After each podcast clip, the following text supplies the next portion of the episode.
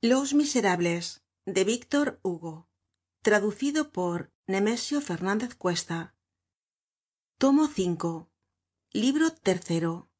Capítulo vi el cenagal. Encontrábase juan valjean junto á un abismo de cieno. Esta clase de derrumbamientos eran entonces muy frecuentes en la alcantarilla de los campos elíseos que se sometía con dificultad á los trabajos hidráulicos y conservaba poco las construcciones subterráneas por la excesiva fluidez del suelo.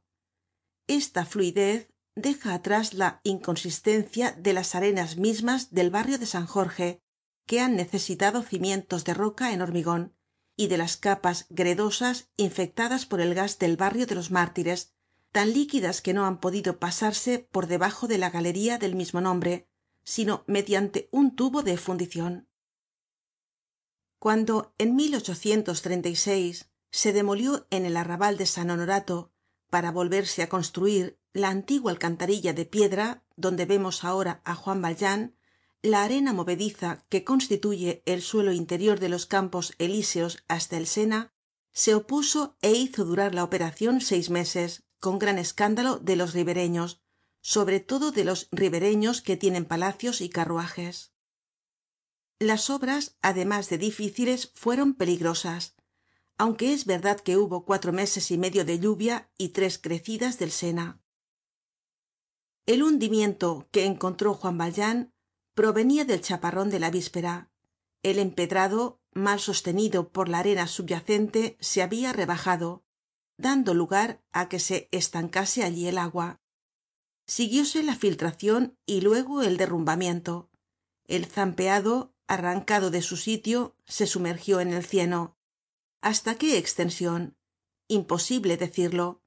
En aquel punto la oscuridad era mas espesa que en todos los demás.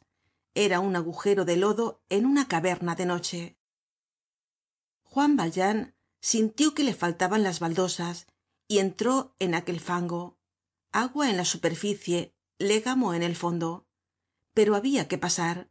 Retroceder era de todo punto imposible. Mario estaba expirante y juan valjean extenuado. Por otra parte á dónde iria juan valjean siguió adelante. Tanto mas cuanto que el hoyo parecia al principio poco profundo. Pero á medida que avanzaba sumergíanse sus pies. Pronto el cieno le llegó á media pierna y el agua por cima de las rodillas. Continuó sin embargo y con los brazos levantados sostuvo á mario sobre el agua. El cieno le pasaba ya de las corvas y el agua de la cintura. Imposible retroceder. Hundíase cada vez más y aquel fango bastante denso para el peso de un hombre no podia sostener dos. Trabajo habria costado á mario y á juan valjean salir de allí aun aisladamente juan valjean continuó avanzando con aquel moribundo que tal vez fuese un cadáver á cuestas. El agua le llegaba á los sobacos conocia que iba á zozobrar y apenas podia moverse en el hoyo de cieno donde estaba. La densidad que era el sostén era tambien el obstáculo. Tenia levantado siempre á mario sobre el agua y con esfuerzos inauditos seguia adelante pero no sin sumergirse mas hasta no quedarle visibles sino la cabeza y los brazos que sostenían al joven. En los antiguos cuadros del diluvio hay una madre que hace esto mismo con su hijo. Todavía continuó hundiéndose y para librarse del agua y poder respirar echaba hacia atrás la cara.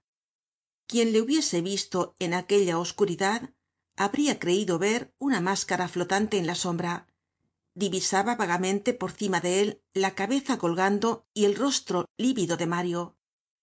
Hizo un esfuerzo desesperado y lanzó el pie adelante. El pie tropezó en una cosa sólida en un punto de apoyo. Ya era tiempo.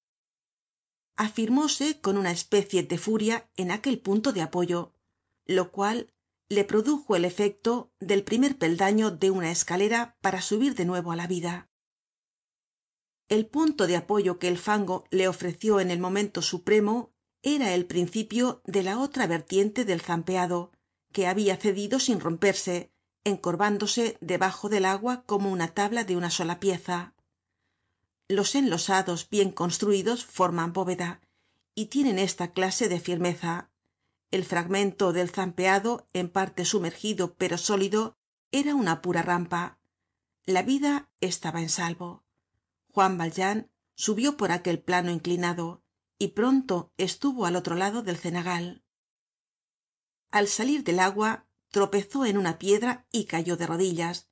Le pareció justo y permaneció allí algun tiempo con el alma abismada en la contemplacion divina. Levantóse tiritando helado infecto doblándose bajo el peso del moribundo que llevaba consigo cubierto de fango y con el alma inundada de una extraña claridad